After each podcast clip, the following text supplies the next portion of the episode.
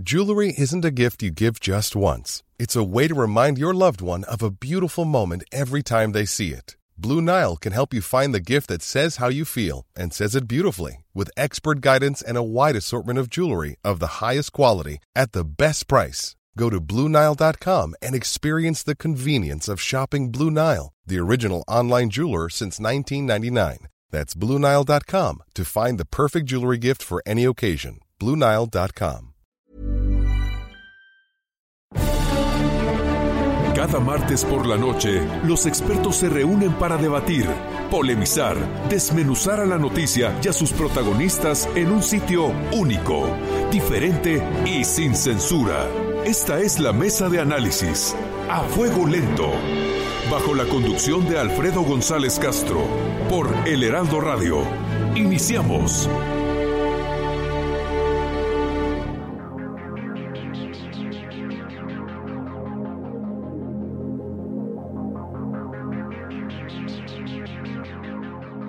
Decir que no tienes otra opción es liberarte a ti mismo de la responsabilidad. Muy buenas noches, gracias por sintonizarnos en esta emisión de la Mesa de Opinión a Fuego Lento. Soy Alfredo González Castro y este martes, como en las últimas semanas, me acompaña en la conducción de este espacio mi colega y amigo Isaías Robles, quien nos va a contar cuál es el tema de este martes. Isaías. ¿Qué tal, Alfredo? Muy buenas noches, buenas noches a todo nuestro público. Pues eh, aquí eh, eh, analizando precisamente un tema durante las últimas semanas lo habíamos abordado, Alfredo, porque pues la agenda pública, tanto nacional como internacional, nos obligaba a ello. Habíamos dejado un poco el tema del lado del COVID, sin embargo, pues parece que es la realidad es más necia que cualquier otra situación y así que por mucho que el presidente López Obrador asegure que la pandemia va a la baja y está perdiendo intensidad, las cifras lo contradicen. Es más, ayer en su tradicional conferencia el subsecretario de Promoción y Prevención de la Salud, Hugo López Gatel, advirtió que prevé un aumento en los casos de COVID-19 en 14 14 de las 32 entidades del país debido a que la transmisión del nuevo coronavirus se mantuvo muy activa hasta fines del mes pasado. Se trata de los estados de Baja California Sur, Coahuila, Colima, Durango, Guanajuato, Nayarit, Nuevo León, Quintana Roo, San Luis Potosí, Tamaulipas, Tlaxcala, Veracruz, Yucatán y Zacatecas. Como escuchamos, Isaías, amigos del auditorio, una de esas entidades es precisamente Tamaulipas y en la línea telefónica se encuentra precisamente su gobernador Francisco García Cabeza de Vaca. Gracias, gobernador, por acompañarnos esta noche, bueno, y por, por tomarnos la llamada. ¿Cómo, ¿Cómo les va, Alfredo? Buenas noches, Isaías, qué gusto saludarlos y gracias, gracias por la invitación. Un, un saludo a todo su auditorio. Señor gobernador, ¿en qué color del semáforo epidemiológico se encuentra Tamaulipas y qué le parece la advertencia que hizo eh, Hugo López Gatel? Bueno, más allá de la advertencia, así como dice una cosa, dice otra, se ha, ha habido muchas contradicciones en torno a los análisis eh, que, que, se ha llevado a cabo por parte del gobierno central. Eh, has de recordar, Alfredo, que hace acerca de tres semanas, eh, dieron a conocer que el único estado del país que se encontraba en semáforo naranja era Tamaulipas. En ese entonces, pues pareciera ser muy halagador y alentador esta situación. Sin embargo, un servidor, la misma secretaria de salud, dio a conocer que esto era una pues, navaja de dos filos, que era, que era eh, muy peligroso, toda vez que lo que podía causar es que la gente se relajara al ver que estamos en semáforo naranja, pues poder salir y llevar a cabo la, las actividades diarias del día a día y la presión obviamente de muchos sectores no esenciales de poder reabrir. Y eso es justamente lo que sucedió. Así Pero, es. No solamente en Tamaulipas. No. Les comento que hay algo que no se ha tomado en cuenta eh, y yo en lo particular he puesto mucho énfasis en él y tiene que ver con nuestra vecindad. Hoy en día el epicentro de la pandemia en el mundo no se encuentra en Asia, no está en Europa, está en Estados Unidos y casualmente en el sur de Texas, que es donde contamos, y me refiero a mi estado, con 17 cruces fronterizos.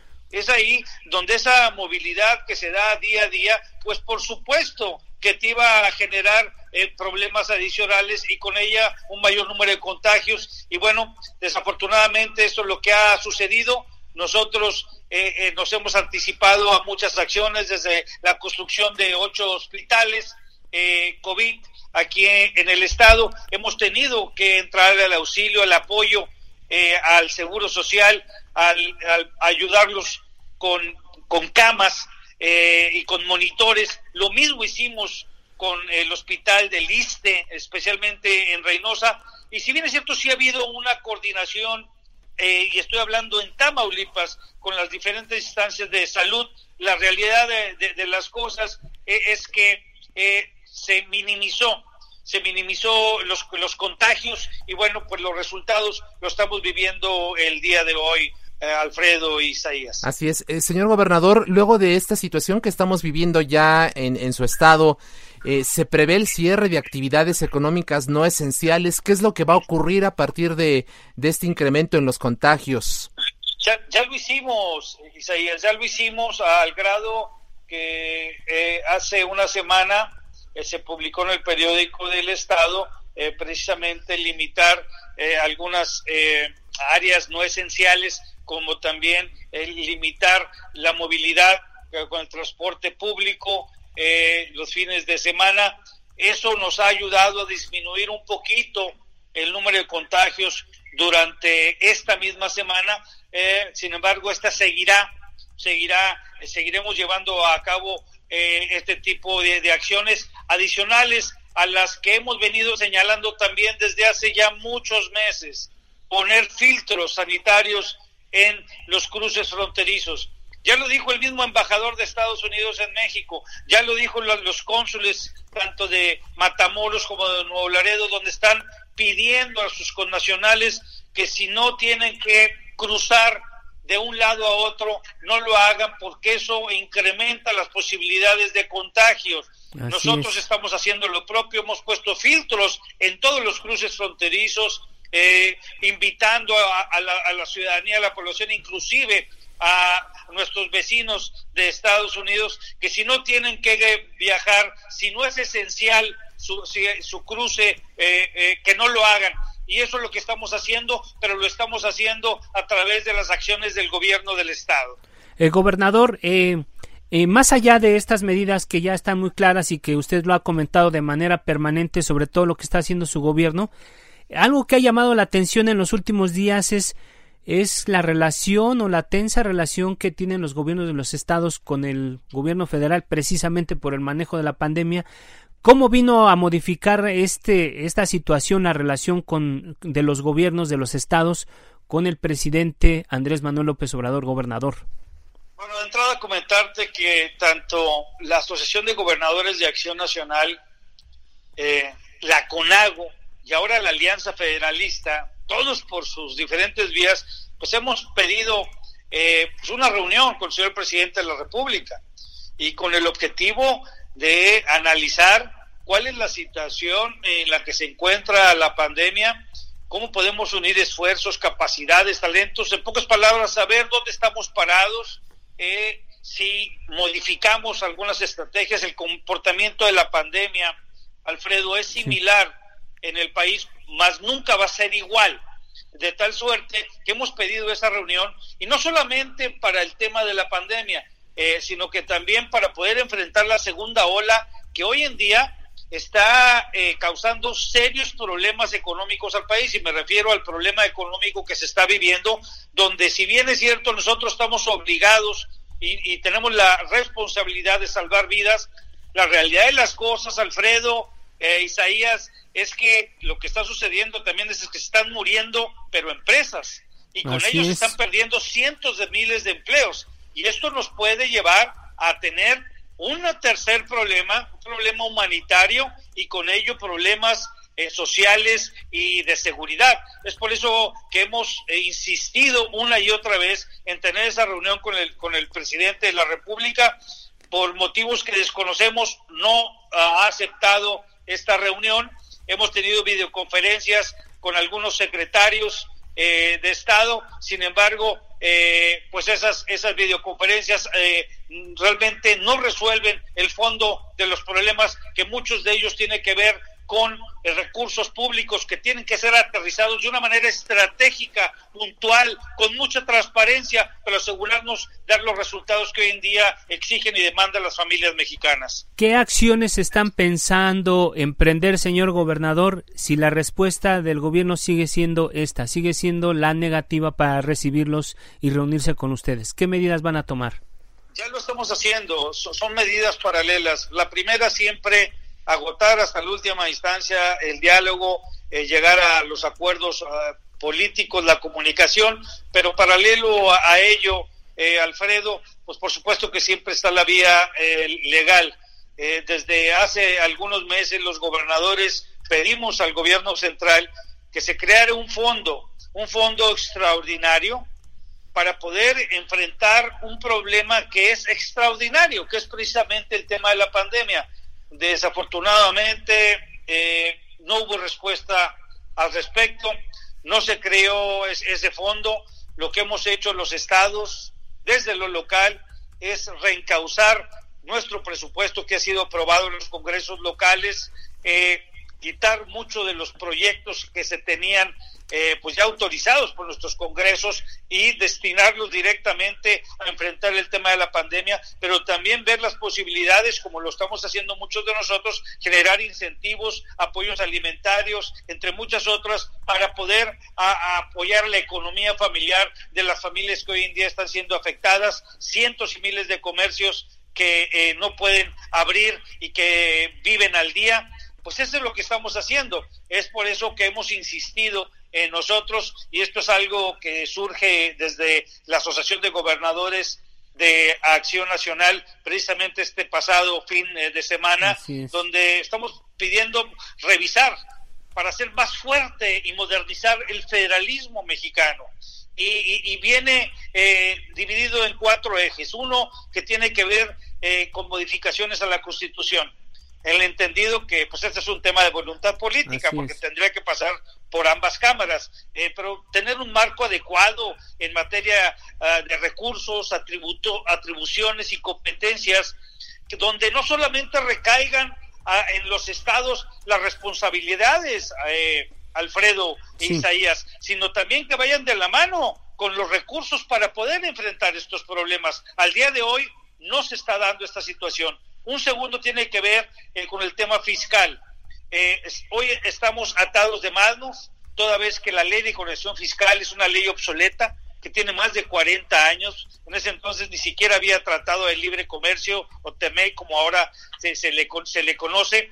Eh, no podemos recaudar eh, o haber una doble tributación. Eh, sin embargo, aquellos estados que somos competitivos, eh, aquellos estados que estamos, estamos generando el desarrollo, los empleos, la riqueza y, gran parte la, parte la recaudación de los impuestos de la, de la federación, pues simplemente no estamos siendo correspondidos y no ha habido equidad. Es por eso que estamos valorando inclusive ir sobre una controversia constitucional parcial de la ley de coordinación fiscal. Un tercero tiene que ver con el tema político, eh, donde tenemos que dar eh, certeza eh, a los mexicanos, dar certidumbre y garantizar algo que nos ha costado muchísimo, que prevalezca la democracia. Es por eso que vamos a cuidar a una de las instituciones que hoy en día son de las de mayor credibilidad, pero sobre todo que pueden garantizar la democracia en México. Me refiero al INE.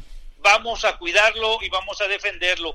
Y un cuarto tiene que ver también con la economía, donde impulsaremos desde los estados, eh, impulsaremos acciones para la investigación, la innovación, la ciencia, la tecnología. Eh, son temas que hoy en día han sido rezagados que simplemente no se le está dando presupuesto y dentro de nuestras posibilidades vamos a seguir impulsándolo. Y para muestra un tema que hoy en día eh, ha generado polémica y que, y que algunos de nosotros hemos tomado la iniciativa de defenderlo, que es, por ejemplo, las nuevas tecnologías para la generación eh, de energía eléctrica. Y me refiero a, a las energías renovables. Toda vez que el gobierno central tuvo la mala idea de cambiar su política pública en materia eléctrica y limitar las inversiones en energías limpias, en energías renovables como son la energía eólica y la energía solar, misma que por cierto Tamaulipas es el estado energético por excelencia, una de sus principales vocaciones es eh, generar energía eléctrica a través del viento y donde hemos tenido la necesidad de igual forma de entrarle por la vía legal metiendo controversias constitucionales que por cierto ya fueron admitidas por la Corte, Tamaulipas tomó esa iniciativa y lo siguieron otros estados como Colima, como Jalisco, que por cierto ya también fueron aceptadas, y seguirán otros estados como Nuevo León, como Durango, con la finalidad de que los estados tengan esa alternativa, generar energías limpias, cuidar el medio ambiente. Pero en el caso muy particular, si me permites... Adelante, gobernador, adelante. Que Tamaulipas ha ido, eh, ha ido más allá. Eh, presenté una iniciativa al Congreso del al Congreso local de Tamaulipas, donde se le está poniendo un derecho, un impuesto a todas aquellas empresas que generen energía eléctrica eh, utilizando combustóleo, o sea, que estén contaminando, tendrán que pagar un derecho. tendrán que pagar, en este caso, un impuesto en términos coloquiales, eh, estarán pagando este impuesto en todos los países del mundo, donde están eh, en pleno crecimiento y desarrollo, el que contamina paga. Y Tamaulipas no va a ser la excepción.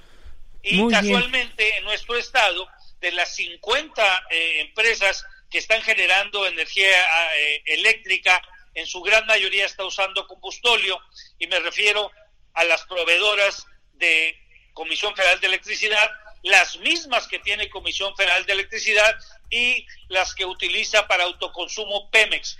Y les doy un dato que no es menor.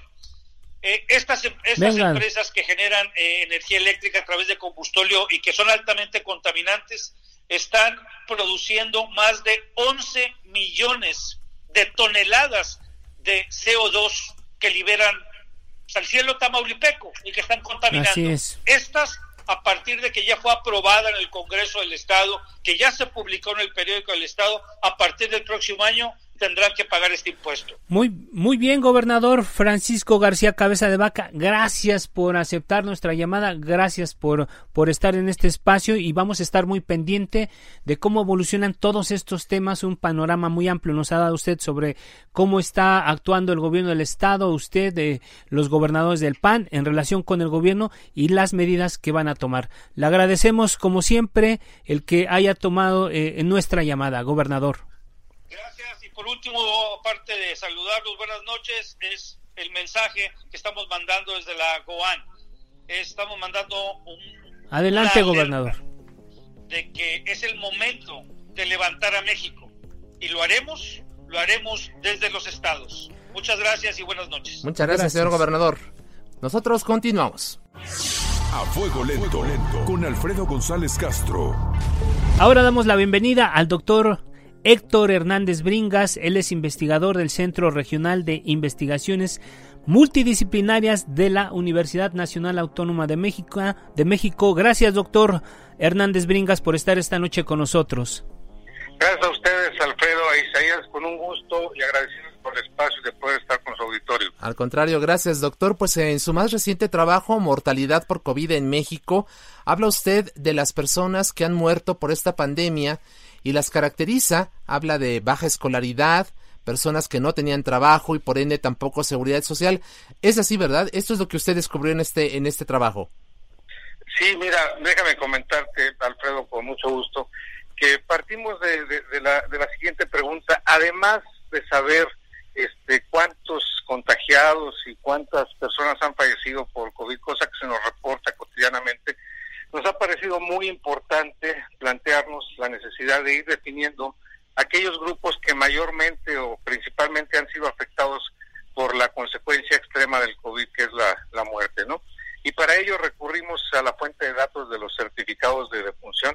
Como todos sabemos, los certificados son un documento oficial que expide un médico cuando ocurre un deceso, en donde certifica y da fe de este deceso y de la causa o las causas que originaron la muerte. Este es, digamos, un documento oficial, pero que además contiene información pues relevante para poder eh, realizar este esfuerzo de acotar las características sociales y demográficas de aquellas personas que han fallecido. Mira, por ejemplo, contiene información sobre, en efecto, la escolaridad de la persona que falleció, el empleo que desempeñaba esta persona, este, por supuesto las características generales como edad y sexo, y algo muy relevante que nos habla también de las características socioeconómicas, el lugar donde ocurrió la discusión.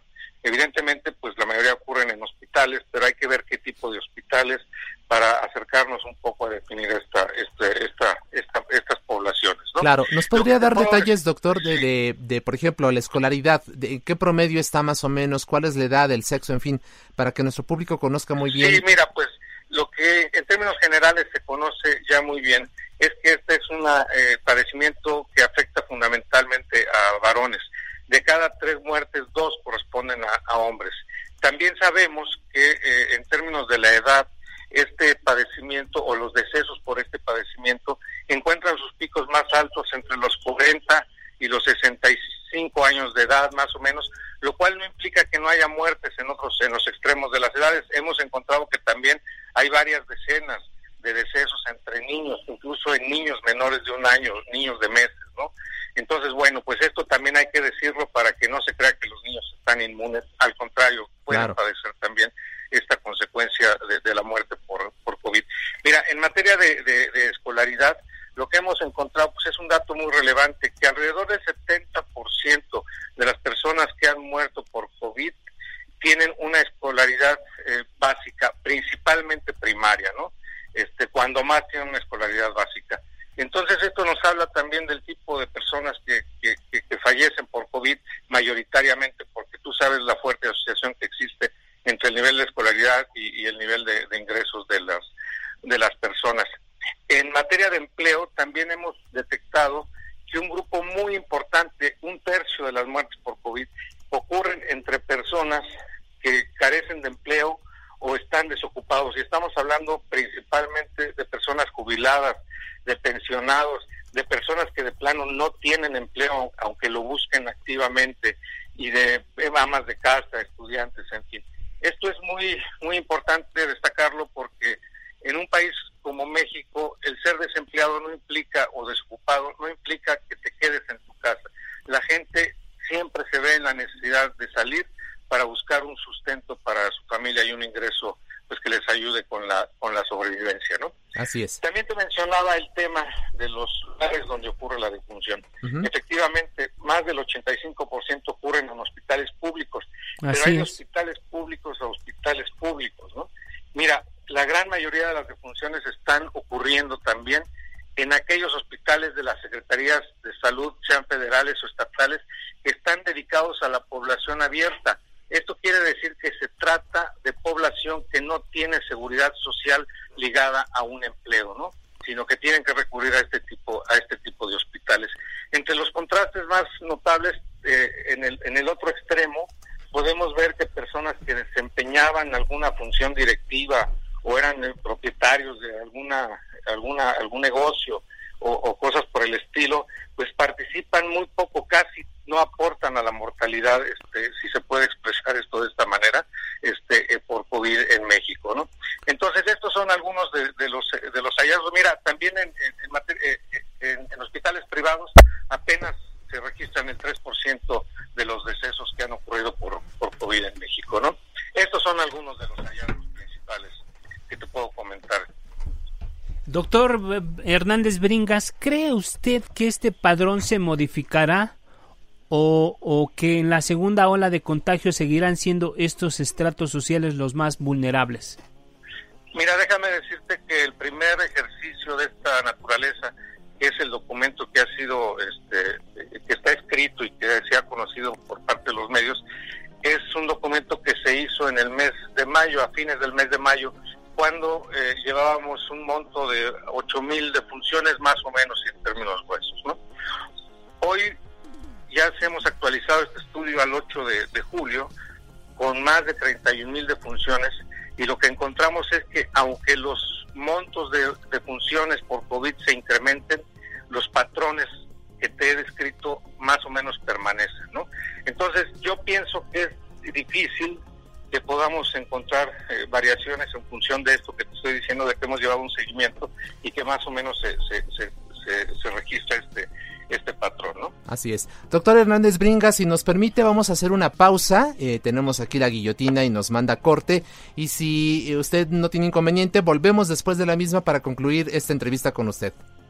Con todo gusto, a sus órdenes. Hacemos una pausa y volvemos.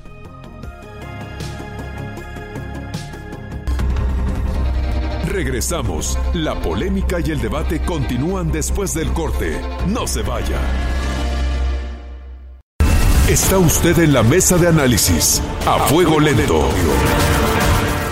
Bueno, pues estamos de regreso y bueno, Isaías, amigos del auditorio, seguimos con nuestro nuestro invitado, el doctor Héctor Hernández Bringas, que nos presentó recientemente un estudio eh, donde hace un análisis de cómo, de cuál es el comportamiento y qué, cuál es la población que está siendo más afectada por este virus COVID-19, Isaías. Así es, es el estudio Mortalidad por COVID-19 en México.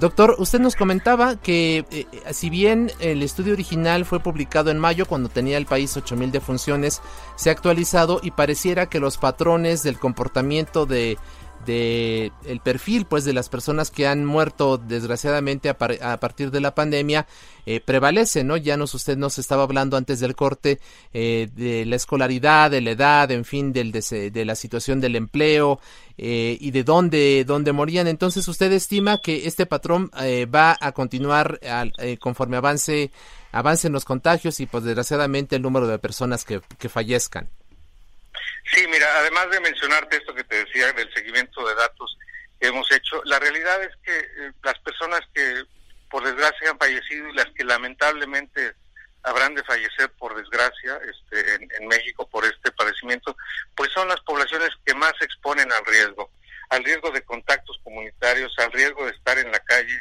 al riesgo de salir. Y esto ocurre porque a mí me parece que la estrategia de confinamiento que ha implementado el gobierno tanto federal como los gobiernos estatales, pues sí es muy importante que se siga y es, eh, pero pero también hay que decir que no es suficiente porque no basta con apelar solamente a la buena disposición de las personas para que se queden en casa, porque las personas se encuentran ante esta disyuntiva, ante esta delicada balanza entre cuidar este, su exposición al riesgo de contraer COVID y por otro lado salir a la calle a buscar los medios y los recursos para la subsistencia.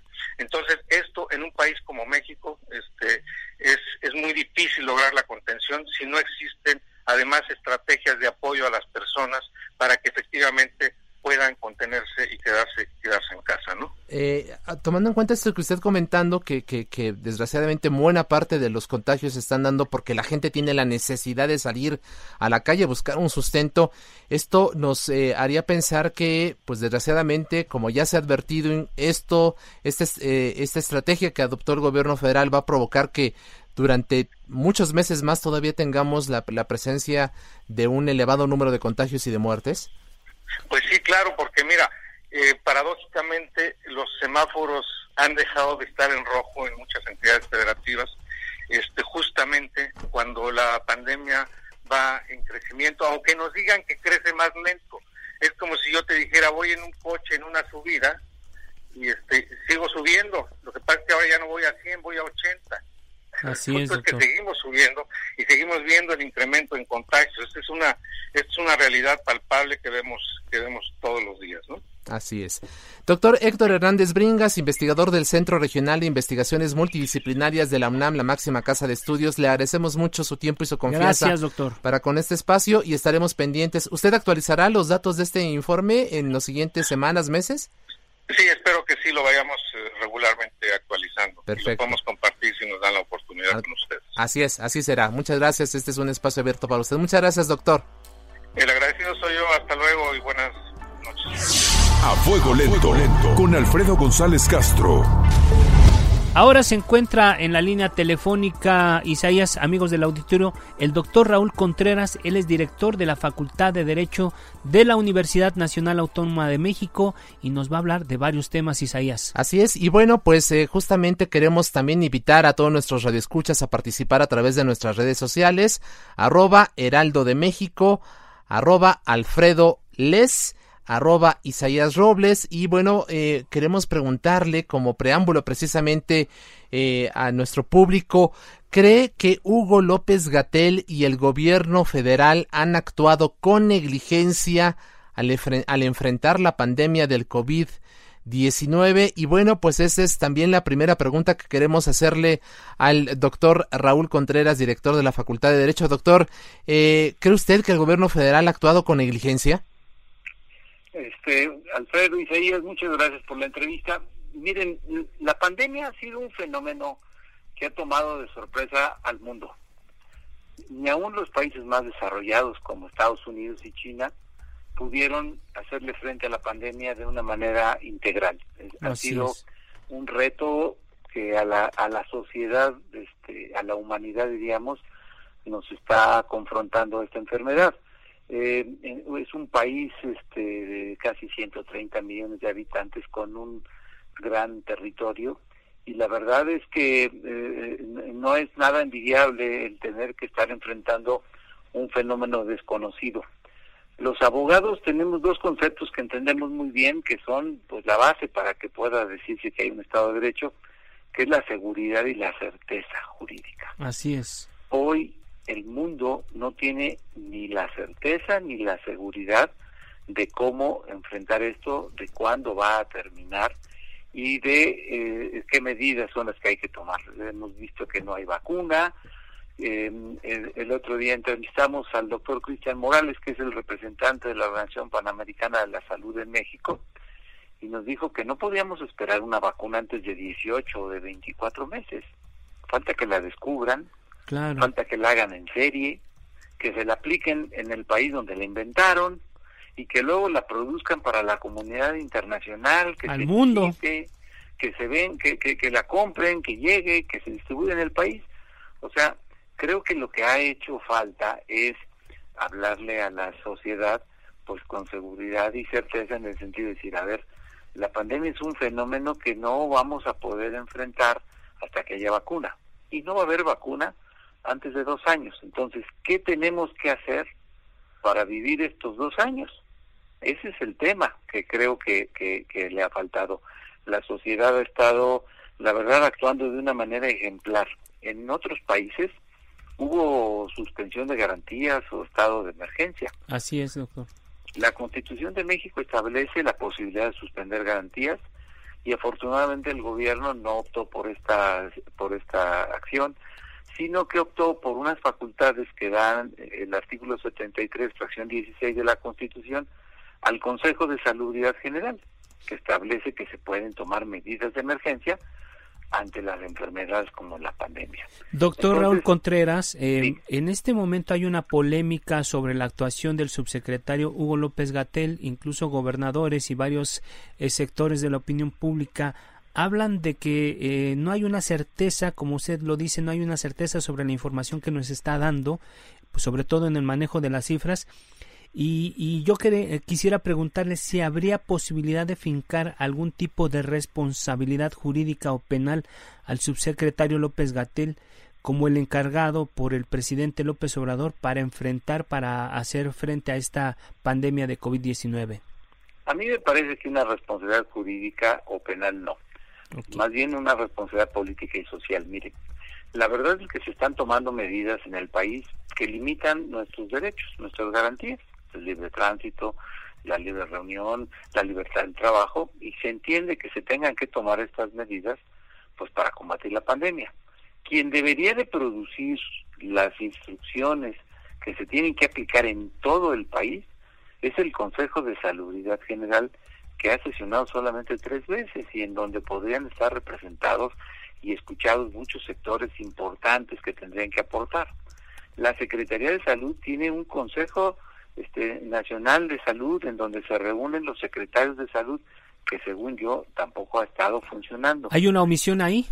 hay una hay una omisión y sobre todo bueno este finalmente hay un, la responsabilidad del Consejo de Salubridad recae en el secretario de Salud y el secretario de Salud está condicionando a un subsecretario pues no tanto como responsable, yo creo que más bien el, doctor López Gatel estaba funcionando como vocero, como, como informador, pero la verdad es que eh, la presión es enorme, este el, el, país eh, empezó este a, reaccionar de manera descoordinada.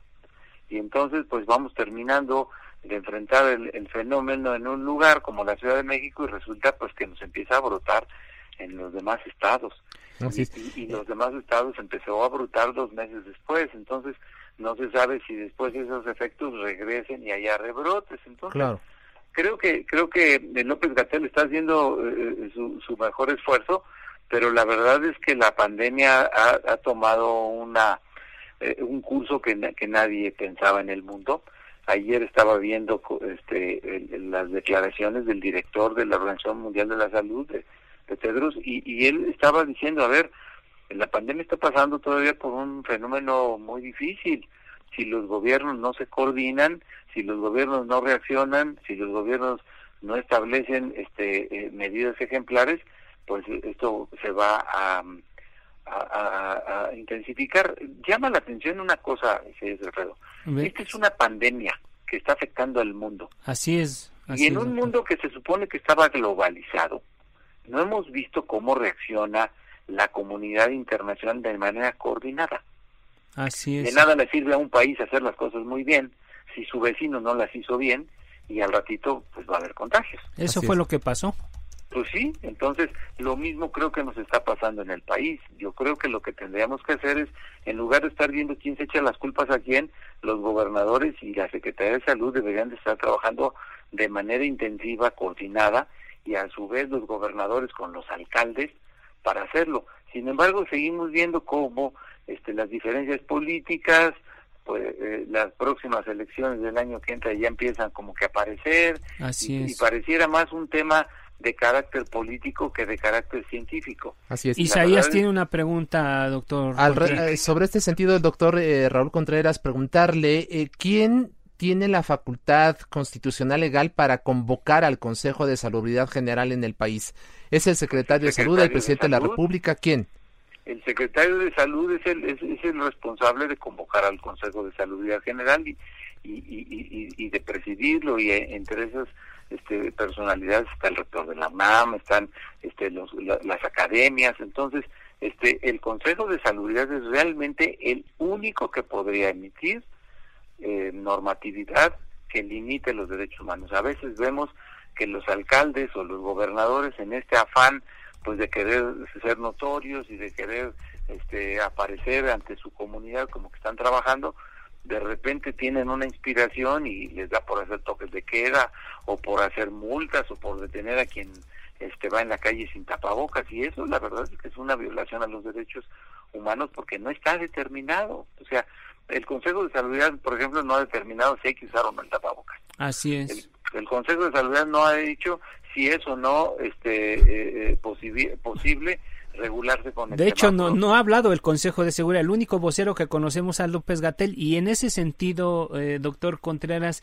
yo le quisiera pedir una reflexión, un minutito, se nos acaba el tiempo, en tema, en materia eh, jurídica, legal, ¿cuál es la reflexión que nos podría dejar usted en este momento sobre el tema en particular? A mí me parece que, las cosas hay que hacerlas conforme a derecho. El Consejo de Salud General todavía tiene tiempo. La pandemia no ha cedido. La pandemia va para largo. Este, si, si estamos calculando esta información de que nos faltan dos años para tener una vacuna, pues todavía podemos tener rebrotes. Falta que nos llegue el invierno y, y vengan las influencias estacionales, las neumonías propias de los fríos. Este, tenemos todavía la posibilidad de que eh, en este esfuerzo de reactivar la economía, como le está sucediendo a algunos estados de la Unión Americana, como California, que ya habían abierto y vuelvan a cerrar, si la pandemia todavía va para largo. Entonces yo creo que el Consejo de Salud General todavía tiene tiempo de eh, ponerse a trabajar y de emitir disposiciones de carácter general en todo el país que nos permitan a todos tener esfuerzos comunes. Pues muy bien, muchas gracias, eh, doctor Raúl Contreras, director de la Facultad de Derecho de la Universidad Nacional Autónoma de México, por tomarse el espacio, por tomarse el tiempo para estar con nosotros. Y si usted nos permite, vamos a dejar abierta la comunicación, porque siempre en este y otros temas es muy valiosa la, la, la voz de, de gente experta como usted, doctor, que sabe, sabe perfectamente el tema legal y jurídico que, que siempre involucra prácticamente a todos los temas de la agenda pública. Gracias, doctor Contreras. Siempre a sus órdenes, Alfredo Isaías. Un abrazo. Muchas gracias, doctor. Continuamos. A fuego lento, lento. con Alfredo González Castro. Bueno, pues ahora saludamos al doctor Jorge Lara Rivera. Él es abogado, asesor jurídico en, en la Fundación Miguel Estrada y Turbide AC. Fue subprocurador jurídico y de asuntos internacionales y también fue encargado de despacho en la ahora extinta Procuraduría General de la República, Isaías. Así es, eh, Jorge Lara, ¿qué tal? Bienvenido, muy buenas noches, gracias por acompañarnos. ¿Qué tal? Buenas noches, Alfredo Isaías, gusto en saludarlos. Perfecto, pues de entrada preguntarte, ¿crees que el gobierno federal ha actuado con negligencia para hacer frente a la pandemia del COVID-19? Bueno, si entendemos negligencia como la falta de cuidado, sí, definitivamente creo que es evidente que así ha sido.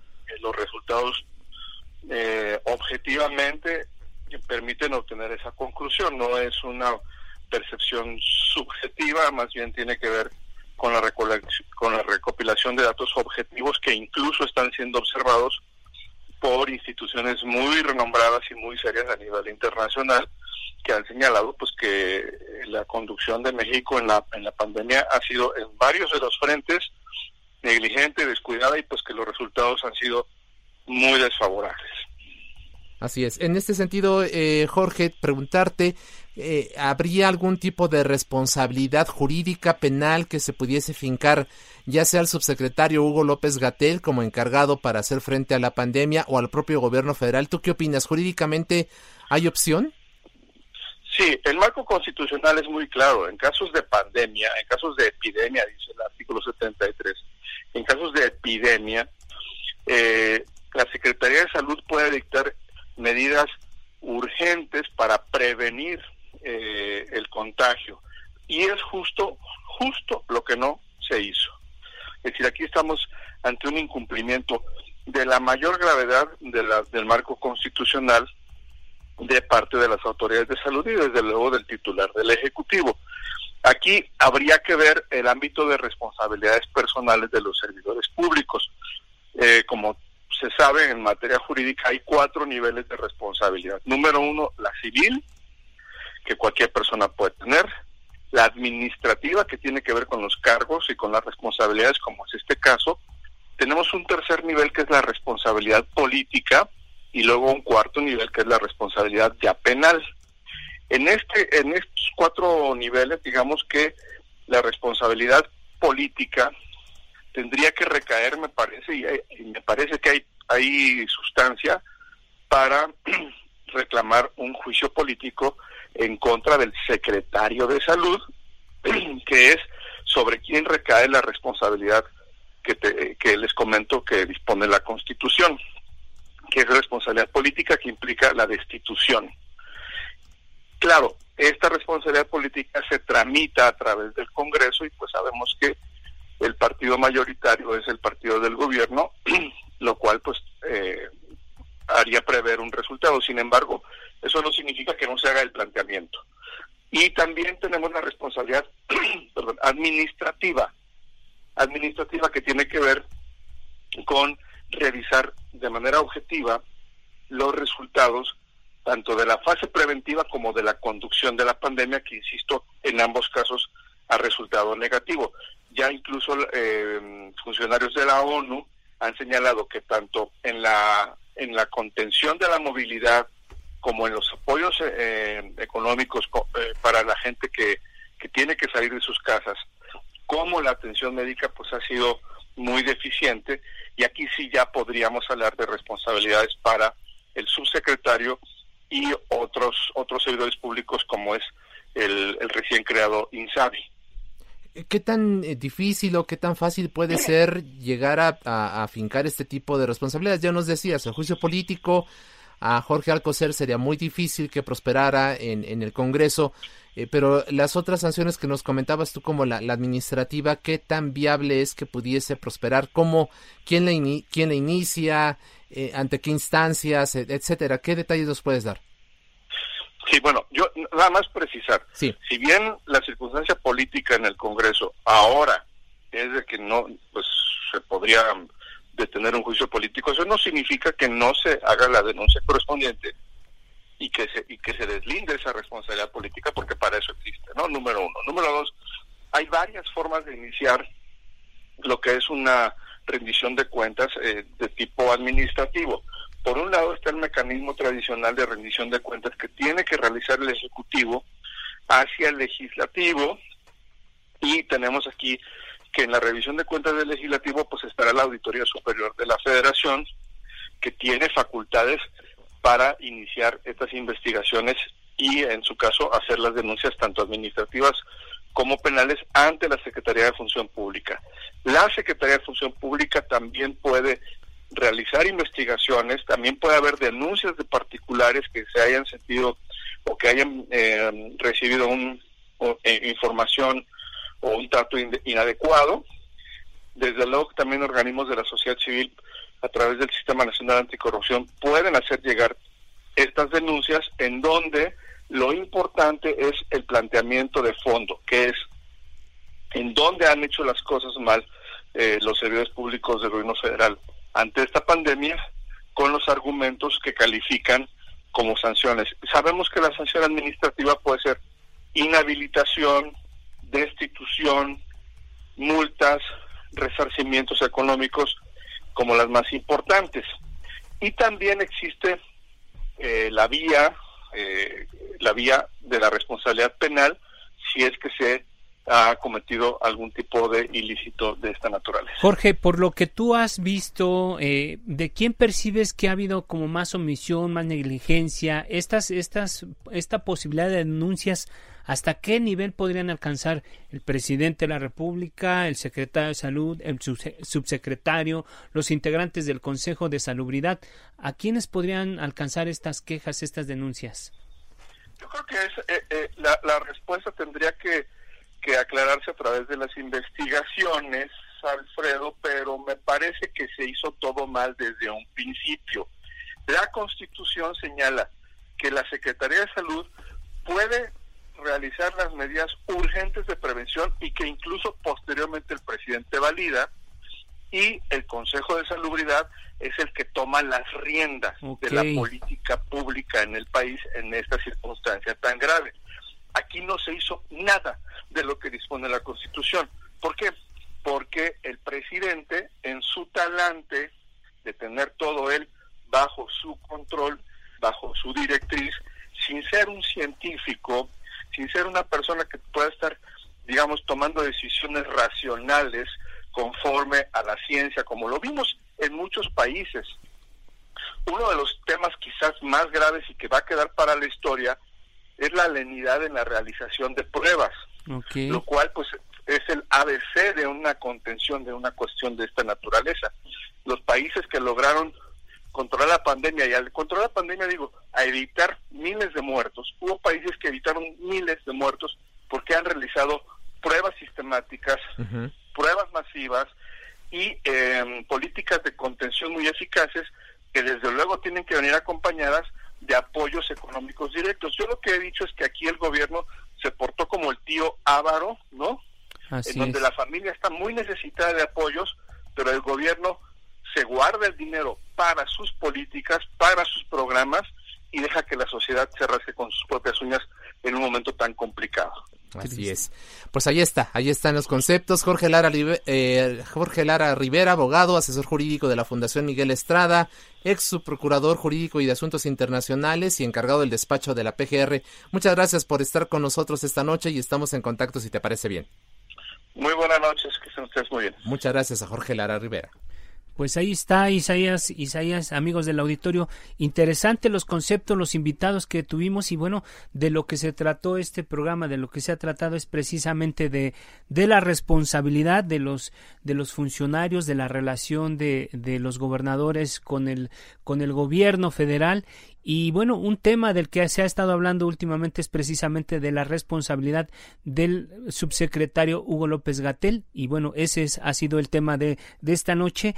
Y esto me lleva, Isaías, amigos del auditorio, a, hacer una reflexión que, como dijo un filósofo que en este momento no me acuerdo, en el análisis final, la cualidad que tienen todas las personas exitosas es la habilidad de tomar responsabilidades. Bueno, ahí está Isaías la reflexión. Así es, muchas gracias y gracias agradecemos a los especialistas, a los gobernador, al gobernador, a quienes nos acompañaron en esta noche y también por supuesto a quienes han hecho posible este esfuerzo, a Orlando Oliveros en la producción, Jorge Aguilar en los controles técnicos. Nos invitamos para que el próximo jueves a las 10 de la noche acompañen a Alfredo González en la mesa de opinión en coproducción con La Silla Rota y por supuesto a que esté aquí el próximo martes a las 10 de la noche en la cita puntual con A Fuego Lento. Así es, buenas noches, descanse y... Quédese en casa. La polémica por hoy ha terminado. A Fuego, lento. lento